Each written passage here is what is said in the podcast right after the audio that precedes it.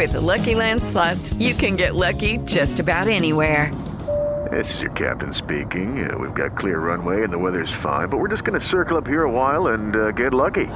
No, no, nothing like that. It's just these cash prizes add up quick. So I suggest you sit back, keep your tray table upright, and start getting lucky. Play for free at LuckyLandSlots.com. Are you feeling lucky? No purchase necessary. Void where prohibited by law. 18 plus terms and conditions apply. See website for details. Esto es Espacio Deportivo Nueva Generación. Con Anselmo Alonso, Ernesto de Valdés, Oscar Sarmiento y Juan Miguel Alonso. Cada generación tiene su historia. Comenzamos. Estos son los encabezados en las páginas de internet. Checo Pérez subió segundo al podio en Turquía, Hamilton campeón de Fórmula 1 y alcanza a Schumacher. En el Gran Premio de Turquía las cosas salieron bien para Checo Pérez que logró subir al podio en segundo lugar mientras Hamilton ganó la carrera y el campeonato por séptima ocasión. México.as.com Austria inicia toque de queda el día del partido México-Japón. El canciller Sebastián Kurz anunció la medida tras el aumento de contagios por COVID-19 en aquel país, sede del encuentro del Tri en las últimas semanas. TUDN.mx, el once alterno del tricolor de Gerardo Martino. Algunos jugadores siguen en la pelea por hacerse un hueco en las preferencias del Tata. ESPN.com.mx Abraham Anser cierra la mejor participación para un mexicano en el Masters. El turco firmó tarjeta de 280 golpes, 8 bajo par en el mítico campo de Georgia y volverá en 2021.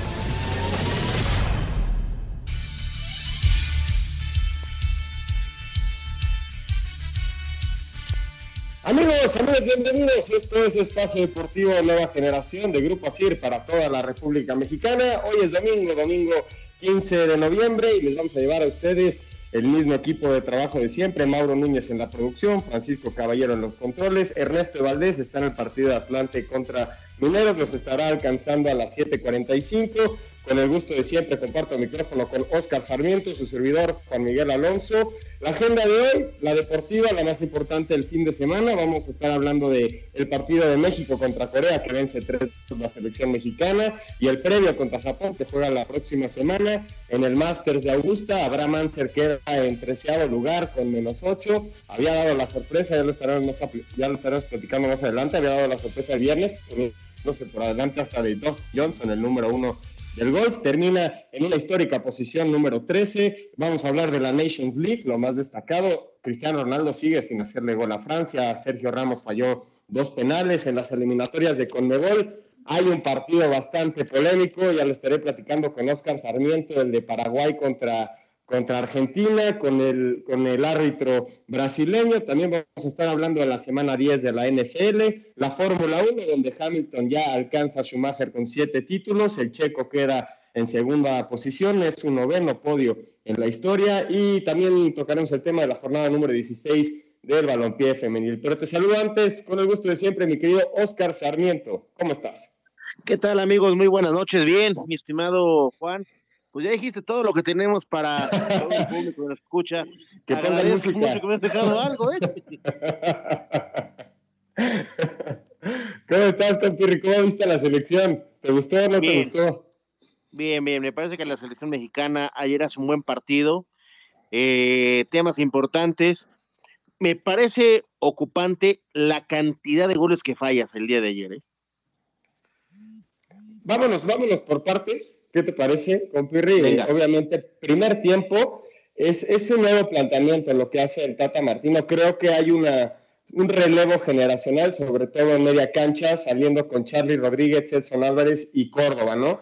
Que Córdoba, hay que decirlo, que no está en la posición que juega en América, porque en América juega una parte un poco más ofensiva, pero partiendo desde ese punto, creo que es una, es una muy buena visión del Tata ya empezar a cambiar ese cinturón de media cancha pero por donde siempre nos, nos ha dolido a los mexicanos, yo creo que es, es la central, esta dupla Salcedo-Moreno, que Salcedo termina haciendo un gol, pero creo que al momento de las posiciones ofensivas de Corea, México sufría mucho y siempre corría hacia atrás, ¿no, compirri? Eh, correcto, estoy de acuerdo contigo. vamos a decir una cosa también. A ver, partido amistoso donde el Tata eh, intenta hacer cosas eh, importantes, de ver a jugadores, de darles la confianza. Eh, tú mencionas el tema importante, me parece que vivimos hoy en el fútbol mexicano desde hace tiempo, los centrales, y, lo vivimos desde que Rafa Márquez dejó la, escudería de ahí atrás en la, defensa central, nos cuesta un poquito. Ahora iniciemos desde atrás, mi estimado Juan, la portería. ¿Te gustó ese cambio o, le hubieras dado tú la jerarquía a Memo Ochoa? Ah, yo, creo que Memo Ochoa trae mano y va, a ser el portero del Mundial, pero eso no, no, quita que hay que probar a los siguientes porteros, ¿no? Porque menciona un cambio generacional y creo que Ochoa es uno de los candidatos a cambiar después de Qatar 2020, 2022, perdón. Por, exactamente, por eso es a lo que voy, mi estimado Juan. Después de Ochoa, eh, hoy Talavera, eh, Cota, eh, puedes poner hasta incluso a Corona, pero después del Mundial de Qatar que, tú mencionas, ya son jugadores este, grandes, viejos, como lo, podemos decir en el, en el mundo futbolístico, pero Hugo González viene atrás y lo está haciendo muy bien, la verdad, ¿no? ¿Cómo lo viste, Oscar? Yo, lo sentí a veces cuando jugaba con los pies un poco nervioso. También habla de la presión de los norcoreanos, ¿no? Que, presionan bastante fuerte, pero lo vi dubitativo al momento de salir con la pelota en algunas, en algunos tramos del partido. Sí, sí, sí, yo también opino lo mismo que en algunas jugadas se veía precipitado, nervioso, eh, y se le veía en, sus gestos técnicos, eh, en, su carácter, se le veía nervioso, ansioso por demostrar. Me parece que González ya demostró la calidad que tiene.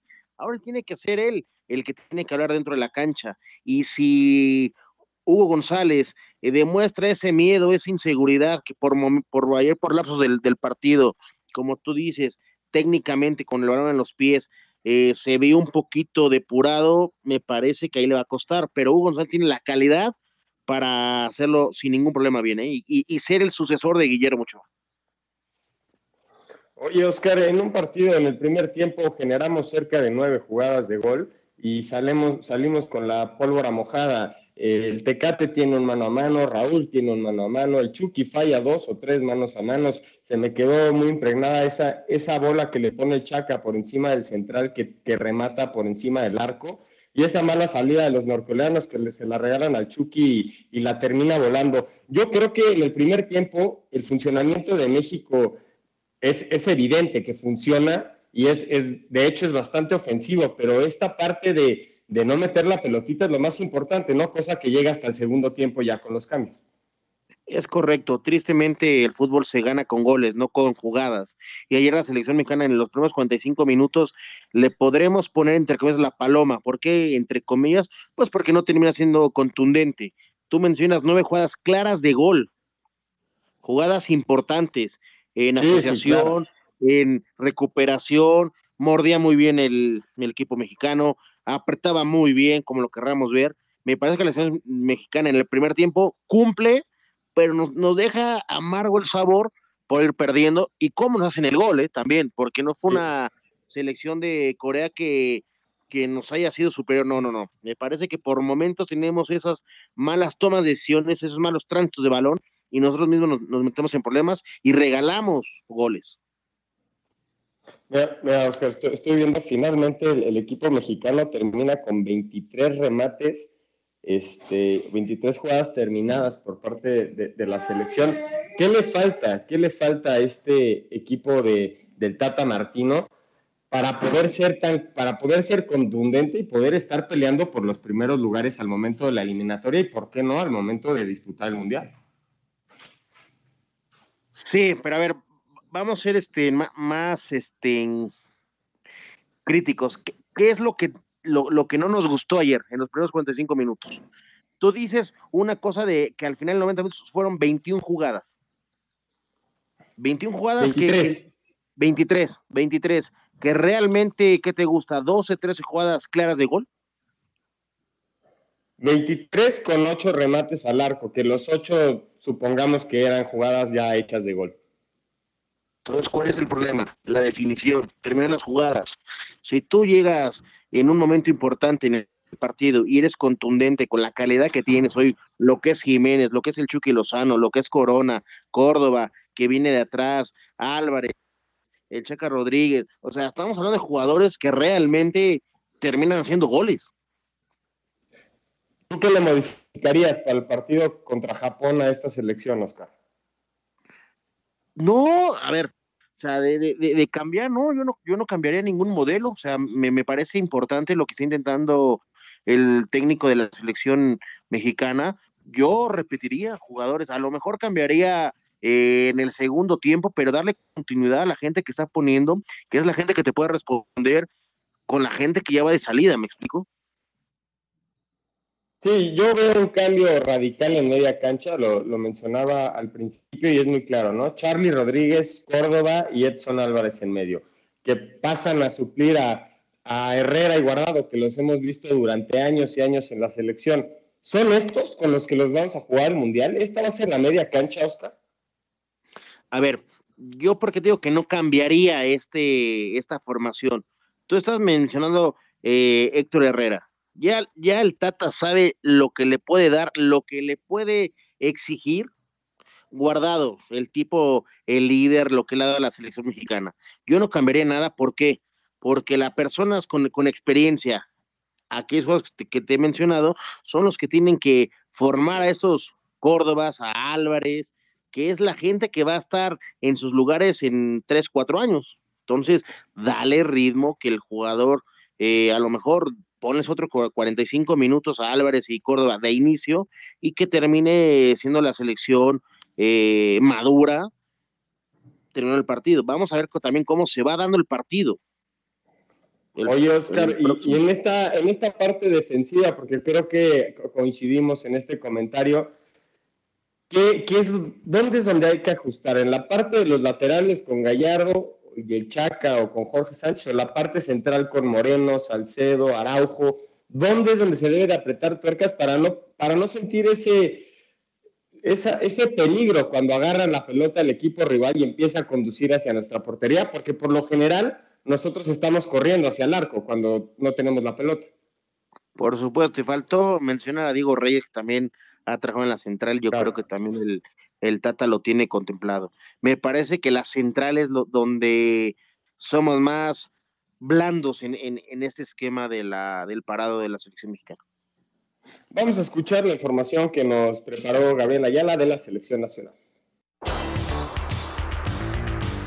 Al término del partido ante Corea del Sur, donde el tricolor consiguió la victoria, el técnico Gerardo Tata Martino dijo que el juego nunca estuvo en riesgo de no disputarse tras los casos positivos por COVID-19 que se presentaron en algunos jugadores del rival. Sabemos que es un momento difícil, sabemos que se corren riesgos, son fechas FIFA, nosotros tenemos que aprovecharlas, pero en ningún caso los futbolistas nos manifestaron inquietud porque Corea tomó su recaudo con los jugadores infectados. Las cosas pueden pasar si Egipto perdió por COVID a a, Salah y Egipto hoy jugó y ganó 1 a 0. El Pachuca tenía 11 o 14 infectados y muy dignamente decidió jugar el partido y el, fútbol sigue jugándose. Lo que tenemos que hacer es cuidar a nuestros jugadores y reintegrarlos lo más sano posible, pero sabemos que es una época difícil y las cosas desgraciadamente pueden suceder. Tras el triunfo ante Corea del Sur, tres goles a dos en Viena, Austria, el técnico de la selección mexicana de fútbol, Gerardo Tata Martino, destacó las oportunidades de gol que generó el equipo. Quedé conforme, siempre repito lo mismo, la contundencia la iremos ajustando, la iremos consiguiendo. Lo importante es haber creado tantas situaciones de gol contra una línea de cinco muy bien trabajada, donde era difícil encontrar pelotas entre línea, pero sí hemos encontrado buenas pelotas en las espaldas de esa línea de cinco. Y sobre todo el hecho de seguir insistiendo, ¿no? Tal, cual nos pasó con, con Argelia y sobre todo cuando quedan solo 45 minutos, cuando empieza la desesperación, seguimos teniendo paciencia, seguimos creando situaciones de gol. Este martes el tricolor se medirá a Japón en su segundo partido de su gira por Austria. Asir Deportes Gabriel Ayala. Muchas gracias a Gabriel Ayala por la información. La próxima semana el equipo mexicano juega contra la selección de Japón, una selección que ha, que ha participado en todos los mundiales desde el 98 a presente, es una, una potencia. En Asia, nosotros vamos a ir a un corte y vamos a regresar para platicar acerca de las Águilas del la América. No se vayan.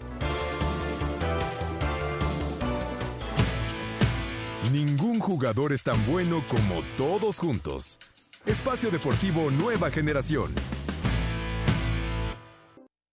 Un tuit deportivo.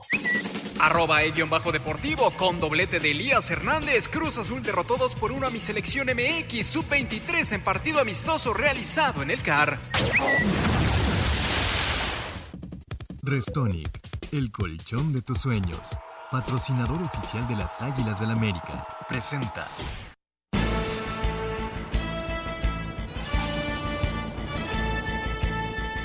Entonces, ¿cómo me hicieron hoy? Yo les cuento que descansé súper bien porque cambié mi colchón viejo por un Restonic. En serio, hasta ahora me doy cuenta de lo importante que es descansar bien para tener energía y la mejor actitud para lograr nuestros sueños. Así que ya saben, como yo, regálense el colchón de sus sueños Restonic, que tiene más de 70 años de experiencia fabricando colchones con tecnología innovadora, diseño único, el soporte ideal y sobre todo súper cómodos para que tengas el mejor descanso. Conoce todos sus modelos en restonic.com.mx o en sus redes sociales arroba. Seguro encontrarás tu Restonic ideal. Y recuerda, descansa, el mundo te necesita despierto. Con Restonic, el, colchón de tus sueños. Mi querido compirri, las Águilas del la América tuvo mucha polémica el piojo por unas declaraciones a mitad de semana y las Águilas prestaron a un par de jugadores en esta fecha FIFA. ¿Qué le espera a las Águilas esta semana? ¿Qué se va a enfrentar el Piojo? ¿Qué polémicas va a haber? Platícanos con Pirri. El América, ¿qué le espera? Seguir trabajando fuerte, enfocados en, la liguilla. Recordemos que el América se enfrenta en la posición, en la, en la situación número 3 del torneo, esperando aquel quinto lugar ya cuando se termine la repesca y empezar sus octavos de final. Eh, recuperando jugadores, que es lo más importante para la América. Este parón le sirve para recuperar jugadores, para terminar esas fatigas musculares y esos temas eh, de sobrecargas y demás. Y vamos a ver un equipo donde Miguel Herrera está trabajando fuertemente con el equipo en lo mental, en lo psicológico y en lo futbolístico para que encaren muy bien la, la liguilla y puedan lograr el título número 14, mi estimado Juan. Oye, oye, compirri, eh, a mitad de semana hubo unas declaraciones de, del Piojo Herrera hablando acerca de Renato Ibarra, donde se metió en problemas porque la, opinión pública se le fue a la yugular al técnico de la América. ¿Qué opinas acerca de, de, este, de estas declaraciones? Yo entiendo la parte deportiva, ¿no? Que quieras tener a este jugador desequilibrante, pero creo que la parte social impera, ¿no? A ver, vamos a, a poner las cosas claras. Me parece que Miguel Herrera está pensando en la calidad del jugador, no está pensando en lo que hizo o no hizo. Él está eh, armando al equipo donde mejor pueda. Recordemos que por lo que se vive hoy en temas de pandemia o los temas de, tristemente, donde no puedes invertir tanto recurso económico, pues tienes que ver jugadores que te pertenecen y que a quien puede regresar para sacarle mejor provecho, ¿no? Sí, sin duda alguna. Y mencionábamos antes de que te hiciera esta pregunta que el América va a empezar a, recuperar jugadores. ¿Quién crees que sea uno de los elementos más importantes que recupera el América en este parón de dos semanas previo al arranque a la liguilla? Me parece que el jugador que más quieren recuperar es a Benedetti. Ese tiene que ser el jugador número uno para tener el equipo fuerte en media cancha. Sí, sin duda alguna. Y el que tiene muchísimas ganas de, regresar, Oscar, es Leo Suárez, que quiere brillar en la liguilla para ganarse un lugar en el club. Vamos a escuchar sus palabras y la nota que nos prepara Axel Tomán. Con triunfo por 2 a 1, goles de Cristina Burkenroth y Rebeca Bernal, las rayadas cortaron a las Tigres doble racha positiva en el universitario y alcanzar con 41 puntos el subliderato de la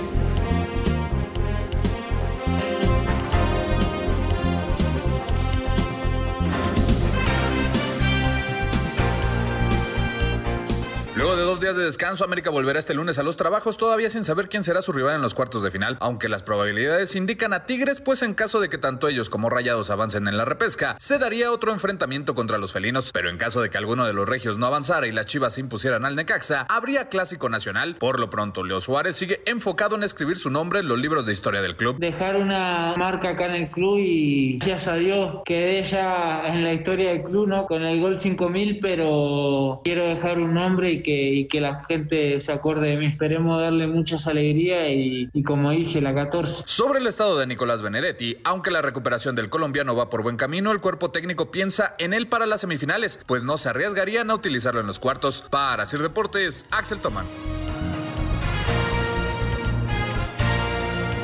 Muchas gracias a Axel Toman con la información. Regresamos a Espacio Deportivo. Con Pirri, la próxima semana ya arranca la, la repesca, por fin. Este, estábamos esperando este momento, estos cuatro partidos adicionales al, torneo habitual que debido a la pandemia se sumaron para tener este control y también un beneficio en cuanto a pauta comercial para que tú, se pudiera dar este torneo. La próxima semana se disputan los partidos entre Monterrey Puebla, Tigres contra Toluca, Chivas contra Necaxa y Santos contra Pachuca. ¿Qué partido se te hace más, más agradable para verlo, mi estimado Juan? Yo creo que el, partido más equilibrado que veo podría ser en el papel el más aburrido, que es el Santos contra Pachuca porque sí creo que existe una diferencia entre el Monterrey y Puebla, Tigres, Toluca y hasta entre Chivas y Necaxa, pero también estoy seguro que va a haber una sorpresa y la sorpresa sería si pasa Puebla, pasa Toluca o pasa Necaxa, no sé cómo tú lo veas. Por supuesto, si tú me dices que va a pasar Puebla, Toluca, Necaxa, o incluso hasta Pachuca, te digo, son sorpresas. ¿Por qué? Pues porque lleva mano Monterrey, Tigres, incluso hasta Chivas y Santos. Santos ¿Crees, que, que, ¿crees que Pachuca traiga Santos traiga mano sobre el Pachuca? No, mano, pero si tú ves el plantel, si tú ves cómo fue Pach, este, en Santos como local, sí lleva mano en ese aspecto. Sí, yo, yo creo que ahí podría ser el Pachuca el que se meta, pero de los otros tres, no sé, si, si hubiera una sorpresa y, y tuvieras que escoger un gallo, el Toluca que le gane a Tigres, Necaxa que le gane a Chivas o Puebla que le gane a Monterrey, ¿con, con quién te quedarías?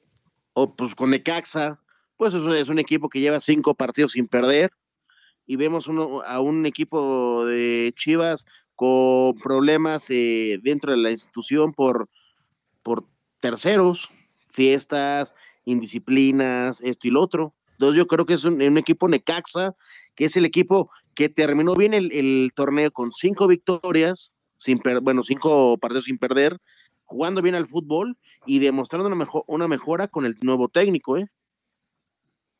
Vamos a escuchar la nota que prepararon nuestros compañeros de Asir Deportes, el repechaje del Guardianes 2020. Restonic, el colchón de tus sueños, patrocinador oficial de las Águilas del América, presentó. Restonic, el colchón tecnológicamente perfecto, presenta Si tu colchón hablara, ¿qué te diría? Me diría, la falta de sueño puede afectar tu estado de ánimo y tu temperamento. Afortunadamente tú no tienes ese problema, porque me tienes a mí, que soy una maravilla. Qué modesto, mi Restonic. Restonic, el colchón de tus sueños. El camino a la liguilla del Guardianes 2020 quedó definido. León como líder general absoluto finalizó con 40 puntos, seguido de Pumas que tras vencer 2-1 a Cruz Azul desbancó al América dejándolo en el tercer sitio, mientras que la máquina firmó el último boleto directo a los cuartos de final por diferencia de goles sobre Monterrey. El repechaje arrancará con rayados en la cancha del BBVA enfrentando a Puebla, Tigres en el Universitario ante Toluca. Escuchemos a Ricardo Ferretti, técnico regiomontano. Pues es una situación muy difícil porque hay unos que tienen muy poco que perder y mucho que ganar y hay otros mucho que perder y, mucho que, y muy poco que ganar.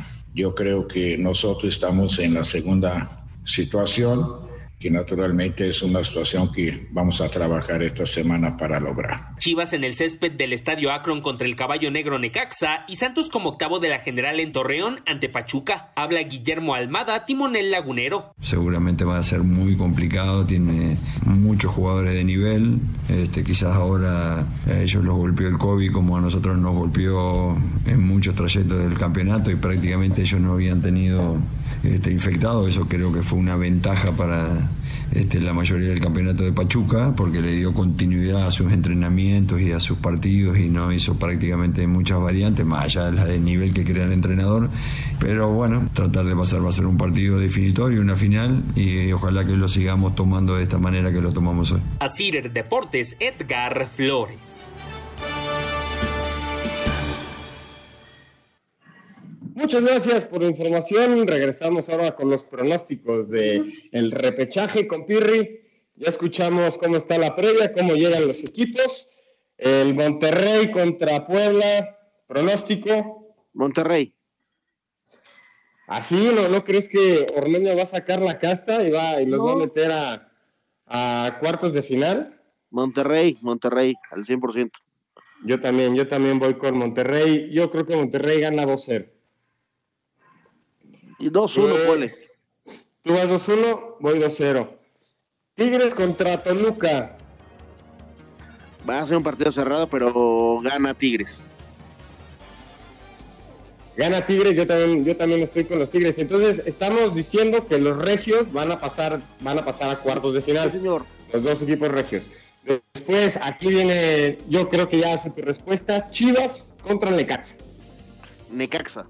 Yo también voy con Necaxa y, y no es porque sea este un, un programa de americanistas, estamos aprovechando que no está Ernesto para que no nos haga la contra. y por último con Pirri, Santos contra Pachuca. Santos. Yo ahí sí voy con el equipo de Pachuca. Y nosotros vamos a ir en corte. Regresando vamos a empezar a platicar acerca de las eliminatorias de Conmebol. El partido de Argentina contra Paraguay lo tenemos que platicar con Pirri porque Lionel Messi no está nada contento con el árbitro brasileño. Regresamos.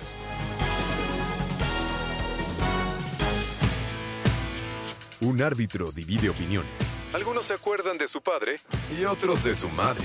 Espacio Deportivo Nueva Generación. Un tuit deportivo. Arroba Mauri. Hace un año y seguimos aprendiendo de ti. Trascender Jorge Vergara.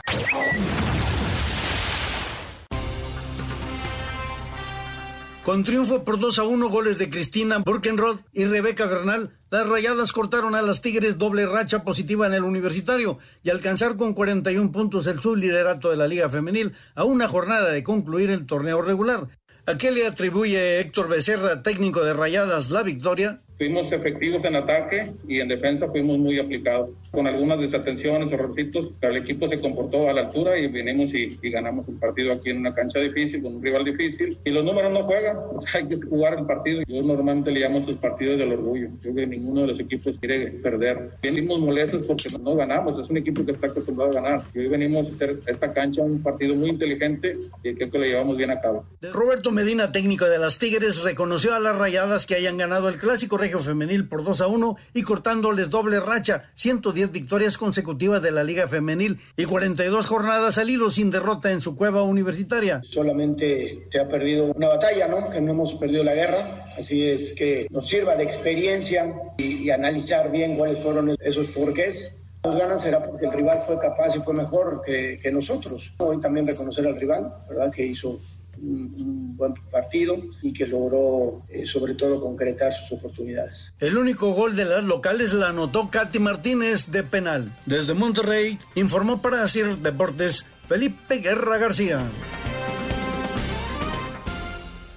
Muchas gracias a Felipe por la información y antes de arrancarlo de Conmebol, Oscar, yo no tengo ninguna duda que la final de la Liga MX femenil va a ser entre, va a ser entre equipos regios. Monterrey Tigres fue en la jornada número 16 casi una final lo que vimos.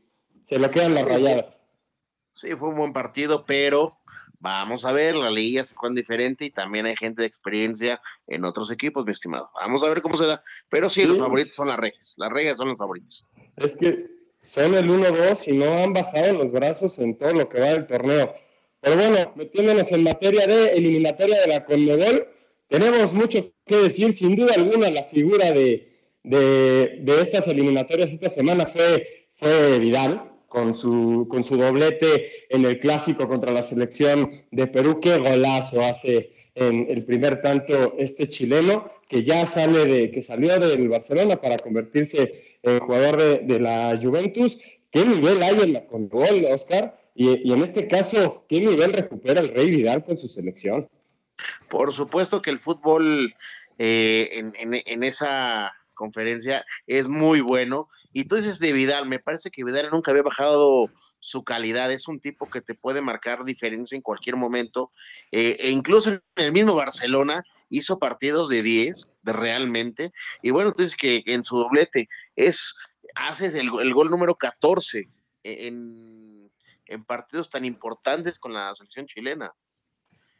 De eliminatorias. Lo que más sonó en, en las eliminatorias, Oscar, es esta jugada tan polémica en el partido de Argentina contra Paraguay que termina uno, uno por uno. Esta jugada que se checa tres, tres o son diez toques antes de que llegue Messi a empujar la pelota, se van al bar, revisan la jugada y el árbitro brasileño, que aquí recae toda una polémica para los argentinos, ¿por qué nos ponen a pitar a un brasileño? Y Messi termina diciéndole que se equivoca, bueno, no, no le dice que se equivoca, no, no puedo decirlo al aire cómo le dijo, pero dice, te, te equivocaste dos veces, le dice al árbitro, una polémica gigante que se generó, creo que la más grande de toda la jornada, ¿no? Por supuesto, siendo objetivos, recordemos que también hay un pique entre brasileños y argentinos. Tristemente, el arbitraje a veces es así. Si puedo eh, fastidiar a Argentina, lo voy a hacer y así pasa, mi estimado Juan. Eh, puede ser polémico, no polémico, pero que hubo saña? Pues no sé si hubo, no. No te Porque estas jugadas ya no las habían marcado. Estas jugadas ya no, ya no las estaban marcando. ¿Recuerdas que al principio del bar marcaban una jugada como 10 toques, 15 toques atrás porque había habido una falta y terminó en gol? Esas ya no las habían marcado porque se consideraban nuevas jugadas. Y en este caso, este punto, por eso es tan específico y tan polémico, sí se marca y, le anula el gol a Lionel Messi, el gol del gane contra Paraguay. Ah, ok, estoy totalmente de acuerdo contigo, Juan. Pero a ver, nada más de una cosa, ¿hubo algo para, el, para, para anularlo? Detrás de 10 toques hubo algo. Y la gente se agarra de eso para que decir, no, nosotros estamos trabajando y el VAR va a trabajar mejor para demostrar que aquí sí somos derechos. Es una broma el VAR. ¿Cuántas veces hemos visto en Sudamérica, incluso en nuestro mismo fútbol, que nos reímos de las malas tomas de decisiones del VAR? ¿Cuántas veces? Bueno, sí, viéndolo ya en, retrospectiva y con el periódico de lunes en la mano, sí, es, muy fácil analizarlo, pero a la mera hora es lo difícil marcarlo. Y en otros partidos, en Ecuador, Ángel Mena hace el 2 por 1 frente a Bolivia, termina ganando Ecuador 3 a 2. Y lo de Uruguay, que Uruguay de visitante, Oscar, le va a el partido a Colombia, un Colombia que venía enrachado con un James Rodríguez que anda encendido en la Premier League con el Everton, 3 por 0 a domicilio a los colombianos. Muy superior los charrúas, me parece que se meten en una cancha, como tú dices, muy difícil, pero hacen un buen fútbol y, y terminan ganando el partido bien y muy merecida la victoria, mi estimado. Vamos a escuchar la información que prepararon nuestros compañeros de Asir Deportes de la Conmebol. Este martes se juega la fecha 4 de las eliminatorias mundialistas de la Conmebol rumbo a Qatar 2022. En el estadio de la Liga Deportiva Universitaria, Ecuador recibe a Colombia. En el Olímpico de Caracas, Venezuela hará lo propio ante Chile. Por su parte, Paraguay en el estadio Defensores del Chaco será anfitrión de Bolivia, que buscará sus primeros puntos en esta eliminatoria. Brasil, que quiere mantenerse en el liderato de la tabla general, visita a Uruguay en el estadio Centenario de Montevideo. Finalmente, Perú buscará su primera victoria en estas eliminatorias cuando reciba a Argentina, que viene de empatar ante Paraguay. Habla el técnico de los peruanos, Ricardo Gareca. Sí, lógicamente que no es el arranque esperado y que eh, estamos en nuestra condición de local. Es importante sumar el próximo partido que nos permita no alejarnos demasiado. Así, Deportes Gabriel Ayala. Resultados de la fecha 3 en las eliminatorias con Debol rumbo a Qatar 2022. Solitaria anotación de Roberto Firmino contra Venezuela mantiene paso perfecto de Brasil. Paraguay se metió a la bombonera y sacó valioso empate a uno ante Argentina. Ecuador derrotó de visita 3-2 a Bolivia. Goles de Edinson Cavani, Luis Suárez y Darwin Núñez sellaron goleada de Uruguay 3-0 frente a Colombia. Habla Oscar Tavares, técnico charrúa. Si uno piensa en todas las dificultades que tuvimos antes del partido, las lesiones de último momento, los problemas de contagio, no, algunos jugadores que pensamos en ellos estaban en un protocolo porque han jugado las copas internacionales en Sudamérica. Y bueno, y encontramos con un 3 a 0 en Barranquilla, cosa que eso sí le confieso que no lo había pensado. Pero el fútbol es así, se va dando. Quizás lo mal que nos rodó el partido en Ecuador, hoy se nos compensó porque fue un partido que este, no, fue, no fue saliendo bien desde el principio. Mientras que doblete de Arturo Vidal concretó la primera victoria de Chile en las eliminatorias 2-0 contra Perú, este martes continuará la actividad en Sudamérica. Asir Deportes, Edgar Flores. Muchas gracias a Edgar por la, por la información y ahora con Pirri nos saltamos el charco y nos vamos al viejo continente con los resultados de la Nations League. Yo creo que lo más destacado, dos partidos en específico, el España contra Suiza, por lo que pasó en el partido, y obviamente el más atractivo de todos era el Francia contra Portugal, que finalmente Cristiano Ronaldo no le puede hacer gol a la selección de Francia, es a la única selección que ha enfrentado cinco veces y no ha podido hacerle el gol, y con un gol de Canté en un rechace de Rui Patricio, la selección portuguesa queda eliminada, porque numéricamente ya no va a alcanzar a los franceses. Recordemos que en la Nations League solamente pasa el primer lugar del grupo, grupos de cuatro, el primer lugar divididas en tres, grupo A, grupo B y grupo C. Los últimos lugares descienden al siguiente grupo. ¿Cómo viste el partido de Portugal contra Francia, compirri? Pues muy bueno, muy parejo y como tú dices, al final ahí eh, se encuentra el gol y, lo gana Francia. Y Portugal, el tema de Cristiano Ronaldo que no puede hacer los goles, eh, es el quinto partido sin poder anotarle a Francia. Así son los goleadores, mi estimado Juan. Hay, veces que pueden tener la jugada hecha para terminarla, pero no la terminan y ¡pum! Esas cábalas malas que también tienen los jugadores de, de no poderle hacer gol a un equipo son muy vistas en nuestro fútbol. Uy, qué, equipazo tiene el equipo de, Portugal, ¿no? Con Pirri tiene a Joao Félix, tiene a Silva, tiene a Bruno Fernández, tiene a Pereira, tiene a William, y a todos ellos los lidera Cristiano Ronaldo. Pueden ser serios candidatos para Qatar 2022, incluso para la Eurocopa, ¿eh? Por supuesto, han a una gran a una gran selección, pero hoy es una selección eliminada, imagínate. Sí, Sí, bueno, eliminada del grupo A, que ya explicándolos, el grupo A es el como la élite de Europa, y con en el, partido yo creo que generó más polémica y más noticia y, hasta primeras planas. Sergio Ramos falla dos penales en el mismo partido frente a Suiza. Eso, eso sí es raro porque es un tipo, Sergio Ramos, que sabe hacer los goles de penal, tiene la madurez, eh, es un líder, es el líder de la selección este, española, y qué triste es verlo fallar dos penales en un solo partido, ¿no? No, y qué raro es, porque Muy ¿sabes, Cuántos, ¿sabes cuántos penales había anotado de manera consecutiva? Échale un número. No, no. 25 penales, Pirri. 25. penales había anotado de manera consecutiva Sergio Ramos desde aquel penal que falló en el 2016. 25 penales anotados y en este partido dos, dos penales erróneos. Decía Luis Enrique en conferencia de prensa después, de, después del partido, decía, bueno, es muy fácil juzgar a Sergio cuando falla dos penales en el mismo partido, pero no se ven los 25 penales que ha anotado de manera consecutiva.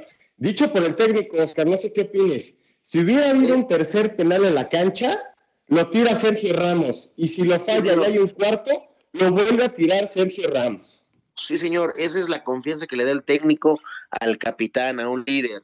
Y tú mencionas 25 penales bien cobrados o anotados, como querramos decirlo. Cuatro años sin fallar un penal con la selección eh, española y hoy lo falla, ¿lo podemos eh, tachar como jugador que no tiene que jugar un penal? Por supuesto que no, hombre, es un tipo diferente, un líder que siempre va a poner, va a meter el pecho para jugar los penales. ¿Te acuerdas, ¿Te acuerdas de un jugador? Y esto es una trivia, Oscar, porque a ti te gusta mucho el fútbol argentino. ¿Qué jugador argentino con la playera de Boca Juniors falló tres penales en el mismo partido? Lo tuvimos como técnico de Pachuca, mi estimado Martín Palermo. sí, sí, sí, te acuerdas con Pirri. Oye, lo que se complica aquí para España, en una, Copa América, Fue, con la, entonces fue con la albiceleste. Sí, señor.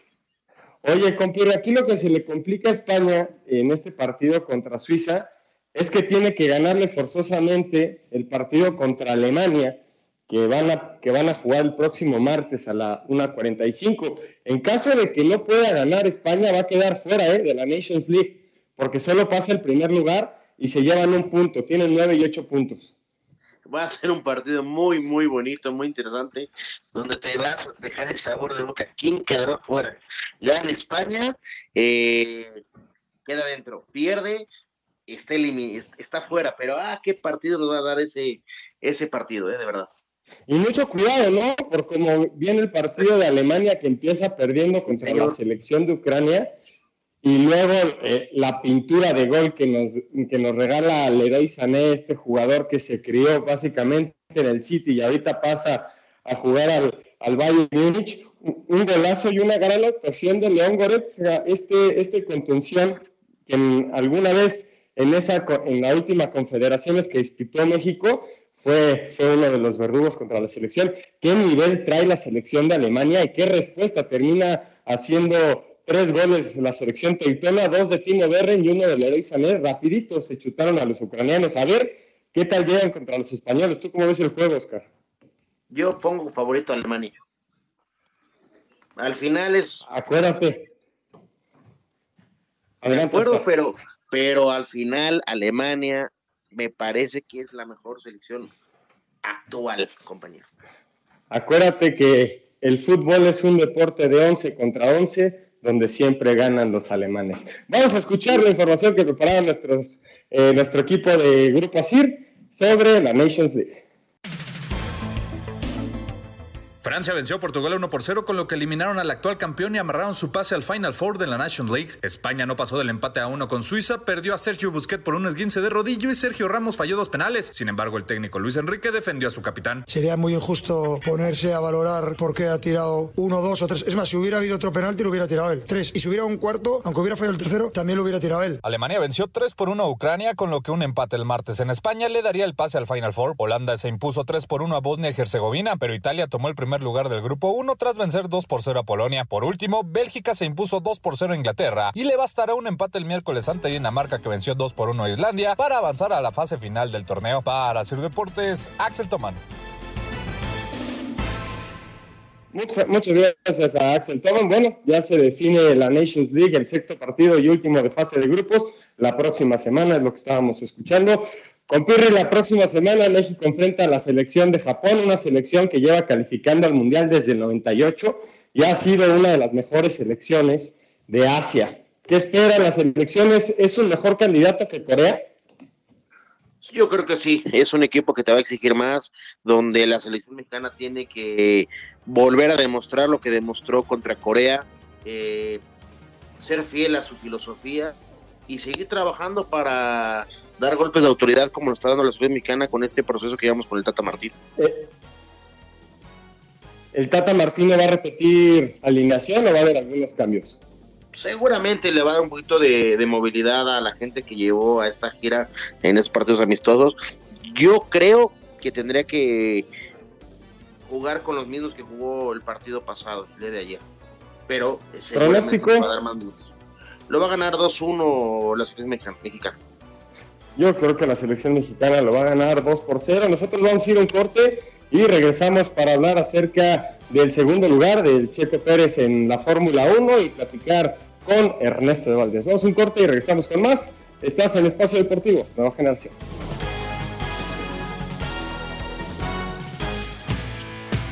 Ningún jugador es tan bueno como todos juntos. Espacio Deportivo Nueva Generación. Un tuit deportivo. Arroba ese Checo Pérez, lo hicimos, tanto se había negado en llegar este año, carrera perfecta y sin errores, un día muy especial.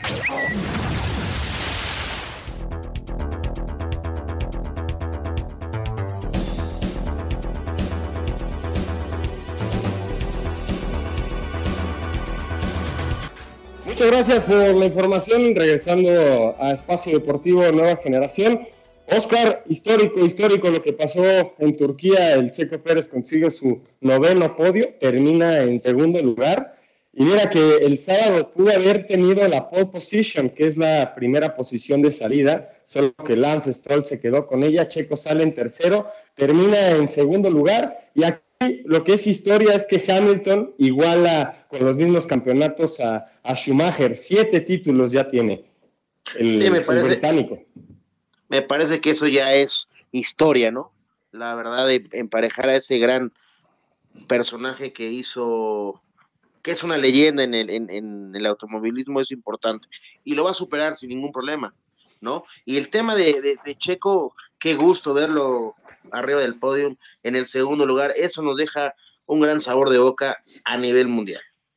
Aquí lo que preocupa, Oscar, es que Checo todavía no anuncia ningún tipo de firma. Se especulaba que fuera con la escudería Red Bull, todavía no se ha dicho nada. No se sabe si el Checo va a competir en 2021 y qué coraje daría, ¿no? Terminando casi el torneo. Bueno, faltan tres gran premios más, pero hoy ya que ya termina el premio porque ya hay un campeón. Pero qué lástima que el Checo, teniendo un nivel tan alto, podría ser que no regrese como piloto de la Fórmula 1 el próximo año y también mencionarlo de Hamilton, ¿no? Que es impresionante. Es su cuarto título consecutivo, Oscar. El último, el último piloto que ganó, que no fue Hamilton, fue en el 2016 y fue Nico Rosberg, imagínate. Sí, bueno, estás hablando que también es un tipo diferente que está haciendo historia dentro de, pero regresando a, a lo de Checo, ¿tú crees que con este gran resultado que dio este fin de semana, no una escudería esto, lo otro, se acerque a él y le diga, ¿sabes qué? Tienes que seguir trabajando dentro de Por supuesto. Por el momento, por el momento no se ha dado, Oscar. Por el momento no se ha dado y a Checo se le ha reconocido como uno de los pilotos más efectivos de toda la Fórmula 1, incluido Hamilton, ¿eh? Por el, por que tiene y los puntos que consigue y todavía no se cierra. Complicado, complicada la, la situación para Checo, Oscar. Está complicada, pero yo creo que se va a terminar resolviendo algo ahí. ¿eh? Vamos, vamos. Ay, tenemos en la línea Ernesto de Valdés. Mi querido Ernesto, ¿cómo quedó el Atlante? ¿Qué pasó, Juan, Oscarito? A todos los amigos que nos acompañan. Eh, está al medio tiempo, eh, 0 por 0, Atlante y Mineros de Zacatecas en esta penúltima fecha de la Liga de Expansión. Apenas 45 minutos y el partido sigue 0 por 0, Juan. Buenísimo, oye, Oye, Ernesto, estábamos platicando acerca del Checo Pérez, su, segunda, su segundo lugar en Turquía, y también queríamos escuchar un poco acerca de Abraham Anser y su gran actuación histórica, actuación en el Máster de Augusta. Sí, sin duda, sobre todo los primeros tres días, jueves, viernes y sábado, tuvo una gran actuación Abraham Anser. Lamentablemente el día de hoy se cayó un poco ya en la ronda final, al final Dustin Johnson, el número uno del mundo, se llevó el Masters de Augusta 2020 con 20 bajo par, rompiendo el récord de campo en la historia de, posiblemente el campo más eh, importante en cuanto al gol se refiere en el mundo.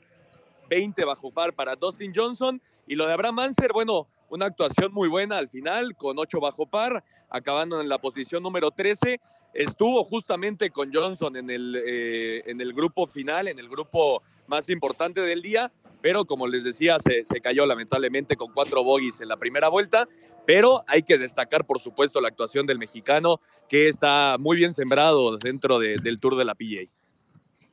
Dustin Johnson rompe el récord de Tiger Woods, Ernesto, del 97. Y el Masters de Augusta vio revivir a Tiger Woods en el 2019 con con el saco verde que se pone, ¿no? Correcto, y de hecho fue Tiger Woods el que le entregó hoy a Dustin Johnson el, saco verde como campeón del, del Masters. Eh, sí, 20 bajo par y ayudó mucho. Claro que se dice fácil y, es muy complicado hacerlo, pero ayudó mucho eh, la situación del campo, ¿no? Normalmente el Masters se juega por ahí de abril, ahora se tuvo que recorrer por la pandemia del coronavirus hasta este mes de noviembre y el campo ayudó a los, a los golfistas a, a tener una mejor actuación, pero bueno, claro que es histórico y, muy impresionante lo que hizo Dustin Johnson esta semana. Sí, al igual que lo que hizo Abraham Manser, eh, décimo tercer lugar, eh, ocho bajo par. Nosotros vamos a escuchar la nota que teníamos pendiente de Fórmula 1 y regresamos con más información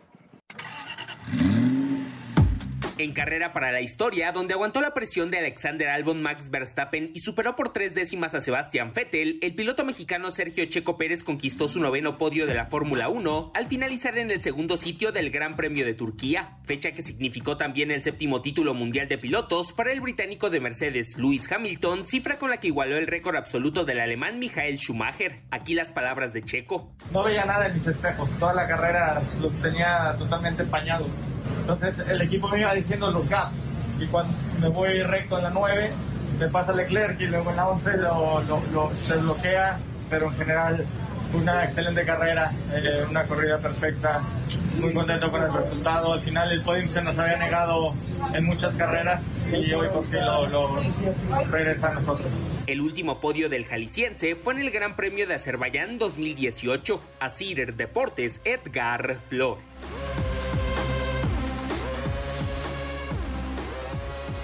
Muchas gracias por la información. Regresamos a Espacio Deportivo. Ernesto, llegó tu momento. Platícanos de la semana 10 de la NFL.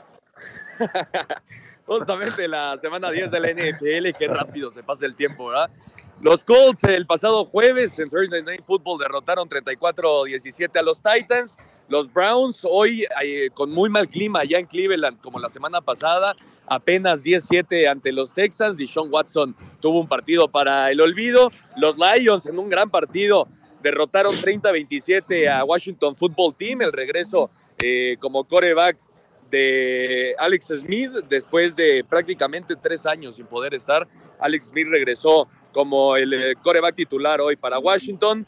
Eh, los Bucaneros, después de la derrota que sufrieron ante los Saints la semana pasada, ahora le propinaron una paliza 46-23 a las Panteras de Carolina. Los Gigantes de Nueva York, que parece son el equipo que estará en los playoffs en el este de la Nacional, 27-17 a las Águilas de Filadelfia. Los Packers eh, sufrieron, pero sacaron la victoria 24-20 ante los Jaguares de Jacksonville. Los Cardinals, en partido impresionante al final, de Andre Hopkins eh, eh, hizo una anotación ya en los últimos segundos del partido, 32-30 a los Bills. los Dolphins, que con Tua no conocen la derrota, 3-0 para para Tua desde que le dieron el puesto como titular, 29-21 ante los Chargers. Los Raiders con su tercera victoria consecutiva, 37-12 a los Broncos. los Rams, 23-16 a los Seahawks. Me parece que es una de las sorpresas de la semana. Los Seahawks eh, que, que venían con un buen paso y parece que se están cayendo, sobre todo la defensa le está fallando al equipo de Seattle. Los Steelers 36-10 se mantienen como el único invicto de la temporada ante los Bengalíes de Cincinnati. Los Saints 27-13 a los 49 de San Francisco y al momento los Ravens están derrotando 7 por 0 a los Patriotas de Nueva Inglaterra. Se está jugando el segundo cuarto, quedan 14 minutos y Baltimore está derrotando a Nueva Inglaterra y el día de mañana en Monday Night Football los Bears contra los Vikings en un buen partido, Juan. Juan. ¿Qué pasó, compirri? Date cuenta, cuando los Raiders van bien, Ernest está feliz, eso me da mucho gusto.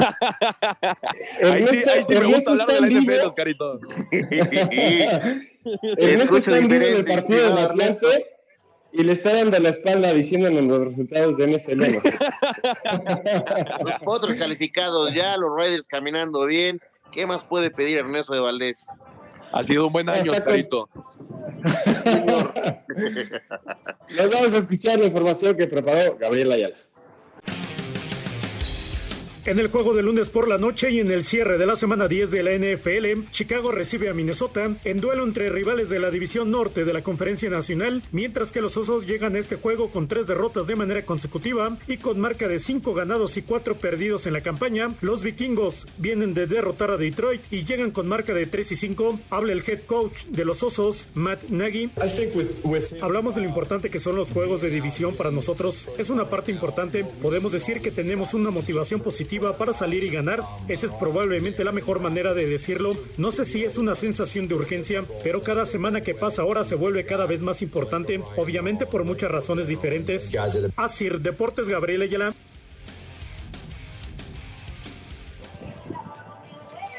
Y Nadal gana el ATP World Tour Finals. Escuchamos al español. Rafael Nadal consiguió su primera victoria de las ATP Finals al derrotar por 6-5 y 6-4 al ruso Andrei Rublev. El manacorí habla así de su rival. Le deseo todo lo mejor para el resto del torneo. Incluso tuvo una temporada increíble en estas condiciones muy difíciles. Es una victoria importante para mí. Por su parte, el austriaco Dominic Thiem venció en tres sets 7-6, 4-6 y 6-3 al griego Stefano Tsitsipas. La sorpresa del día ocurrió en dobles con el descalabro de la pareja Kubot Melo 7-5-3-6 y 10-5 ante la dupla Ram Salisbury. Además, el serbio Novak Djokovic recibió por sexta ocasión el trofeo que lo acredita como número uno del año. A Cider Deportes, Edgar Flores. Nosotros vamos a ir al 5 en 1 para terminar. Cinco noticias en un minuto. El piloto mexicano Sergio Pérez terminó en el segundo lugar del Gran Premio de Turquía, noveno podio en la carrera del Tapatío. El golfista mexicano Abraham Anser terminó en el lugar 13 de la edición 2020 del Masters de Augusta con score acumulado de 280 golpes, 8 abajo de par. Este domingo la selección mexicana de fútbol realizó trabajo de recuperación en Austria. El próximo martes el equipo nacional jugará contra Japón. Este lunes cierra la semana 10 de la NFL, 15 minutos después de las 7, Minnesota se enfrenta a Chicago. El ex manager de los Dodgers de Los Ángeles, Tom Lasorda, está hospitalizado en cuidados intensivos en el condado de Orange, informó este domingo el equipo.